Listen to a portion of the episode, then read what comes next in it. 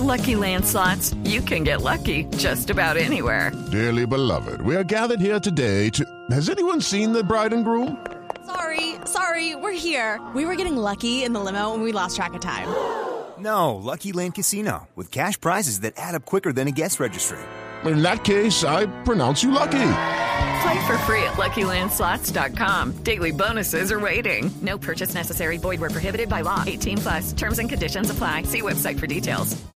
¿Y qué era lo que hacía atractivo Fabricato? Porque Fabricato inclusive tenía pérdidas, no era una empresa Sí, no era una empresa que sonara mucho. Creo que los- el patrimonio en Fabricato, en, en términos de bienes, no era un gran patrimonio. Claro, que eh, ¿Qué era lo que era atractivo? Fabricato no era atractivo, y en eso usted tiene toda la razón. Fabricato no era atractivo en sí mismo por la textilera, que es la base de- empresarial, correcto. la incubación de la empresa. Sí. Tenía otras unidades de negocios, entre ellos le estaban apostando a la generación de energía, generación Ah. transnacional de energía. Y tenían eh, en Medellín unos, todavía existen, es uno- unos lotes gigantes muy bonitos, yo los estuve conociendo, ahí por el, por el área de Bello, para desdoblar nuevas unidades de negocios. Tiene una vocación de crecimiento impresionante. Entonces, la, don- en el que la producción textilera ya iba a ser lo de menos. Entonces, la apuesta era fortalecerla, eh, elevar la acción eh, nominalmente y luego vender la cara a algunos compradores muy interesados que eran los brasileros de Vicuña. Y le digo algo más. eh, eh, Inflar artificialmente el precio. inflar artificialmente el precio. Entonces, eh, eh, un- eh, una acción que pudiera llegar a valer 60 pesos la iban a vender en 90. Imagínese eh, las pingües ganancias que se iban a derivar de allí. Bueno, pero hablemos de los... A ver, María Juliana no ha dejado hablar, ¿no? Siempre, muchas, no, bueno, tranquilo. Muchas personas, Jorge, se preguntan si no hubiera llegado, digamos, estos, estos dichosos repos de fabricato y todo este cuento, Interbolsa hoy, ¿qué, qué, qué pasaría con, qué estaría pasando con Interbolsa hoy en día?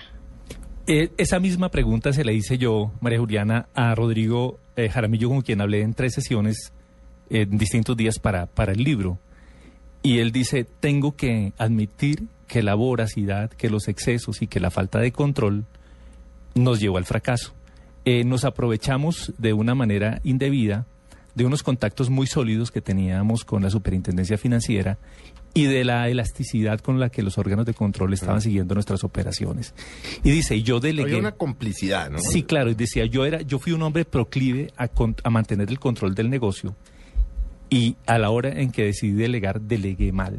Entonces yo asumo la mayor parte de la responsabilidad, me dice. Yo, yo creo que no existe en Colombia, me dice él, me lo dijo de manera dramática, casi que entre llanto. No existe un juez en Colombia capaz de absolverme. A mí me van a juzgar para la galería. Pero yo, no, el día que yo amanezca en la cárcel, me dijo, quisiera ver en las celdas de al lado a las cabezas de los órganos de control. Es decir, el tipo, te- eh, los órganos de control, además porque no se dieron, o, o se dieron cuenta, o se hicieron los- la vista gorda, pero el hecho es que las superintendencias en su momento dejaron que, que el tema pasara y el tema pasó hasta que colapsaron. Es cierto, es cierto lo que usted plantea, Felipe, al punto de usted recordar un episodio, ese sí fue conocido público, eh, para nada inédito, eh, el autorregulador del mercado de valores, no el autorregulador como entidad, sino un par de, de operarios honestos que hacían bien su trabajo y que entendían que advirtieron 14 meses antes de la intervención de la comisionista de Interbolsa que se estaban repiando en exceso y que y, y sí, monitorearon las operaciones, la subida de las, de las, de las acciones en tiempo real y, y alertaron teóricamente a la superintendencia financiera. Pero resulta que esos informes llegan al escritorio, al DEX de antiguos eh, eh, funcionarios de Interbolsa que Trabajaban está- en la está- trabajaban en la superintendencia. Unos iban y venían. Era la famosa puerta giratoria. Sí, sí, sí. Y, en los umbra- y en el umbral de esa puerta giratoria se quedaron muchas verdades eh, escondidas y atrapadas.